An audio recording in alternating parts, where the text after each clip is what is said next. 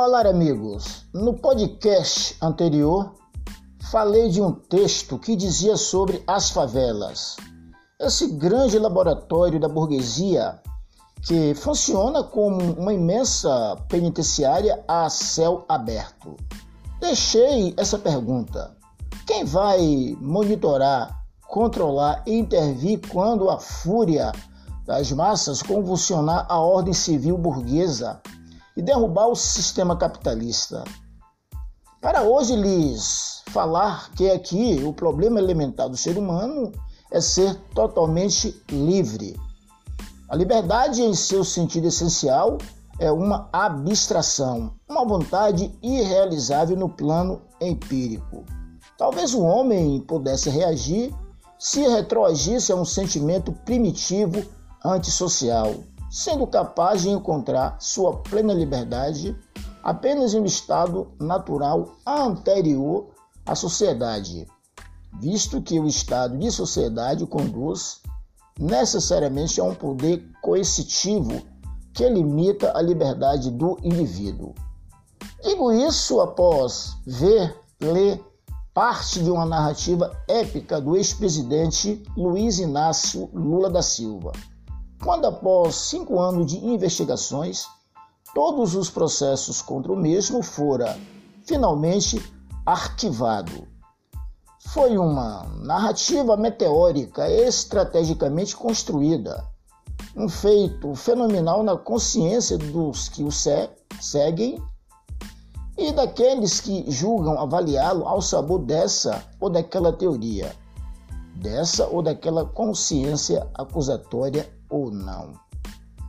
Ao ler a narrativa de defesa de Luiz Inácio Lula da Silva, me veio à mente a imagem viva de um Brasil que perde gentes ao vivo, diariamente por Covid.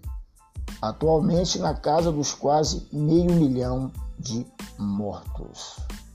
Imediatamente me lembrei de uma obra seminal, uma película de Glauber Rocha, o Derleone de sete cabeças, do ano de 1970. É a insurgência de um negro, um líder negro que, para libertar uma nação africana, terá que enfrentar um mercenário alemão, auxiliado por um agente americano e um orientador português, sendo que os três trabalham para uma misteriosa mulher. Essa obra fílmica difícil para mim me fez debruçar sobre ela para fazer essa pequena narrativa, fazer um contraponto. Glauber Rocha, ao meu juízo, esfuziante, paranoico, chocante, metafórico, acelerado, criativo, intransigente, insurgente. Ora, Comunista, ora de direita, ora liberal, ora nada.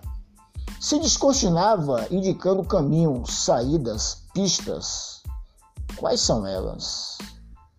Voltando a Luiz Inácio Lula da Silva, esse sempre apostou na institucionalidade como a grande estratégia eleitoral, visando eleições cujo mérito sempre foi ter em sua base orgânica uma profusão de cérebros junto a ele durante toda a sua trajetória de vida na política ou fora dela. Glauber Rocha gostava de política, mas não exercia a política na acepção da palavra. Na acepção da imagem, sim. Seu Lula fez a sua grande aposta.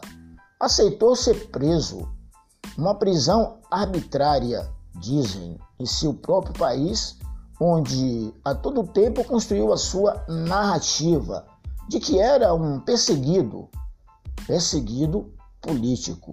Essa tese deu certo a partir de um trabalho muito bem construído, elaborado por sua assessoria jurídica impecável, cujo desdobrar se deu com a decisão do ministro Edson Fachin Arquivo das Ações Penais. O ex-presidente fala agora de um projeto de nação para o Brasil. Que seria isso? Em outro texto, voltaremos a esse debate, a esse diálogo. Aqui nesse comparativo entre um e outro, há uma estreita relação entre a cultura de um povo e seu nível socioeconômico. Ambos veem o homem como global na realidade, me levando a concluir que arte e poder é o meio que os homens têm ao seu dispor para discutir e comentar a realidade, refletir sobre aspectos da realidade, enquanto estimula os sentidos, uma atitude crítica da realidade e a pensar de forma diferente. Portanto, o pensar analógico, comparativo, concreto, holístico, global, espacial, do lado direito do cérebro. O Derleone foi difícil para mim, tanto quanto dizer se Luiz Inácio Lula da Silva, esse ser que surgiu na terra para salvar os miseráveis abandonados pelo Estado. É isso, da intuição ao conceito e até o próximo episódio.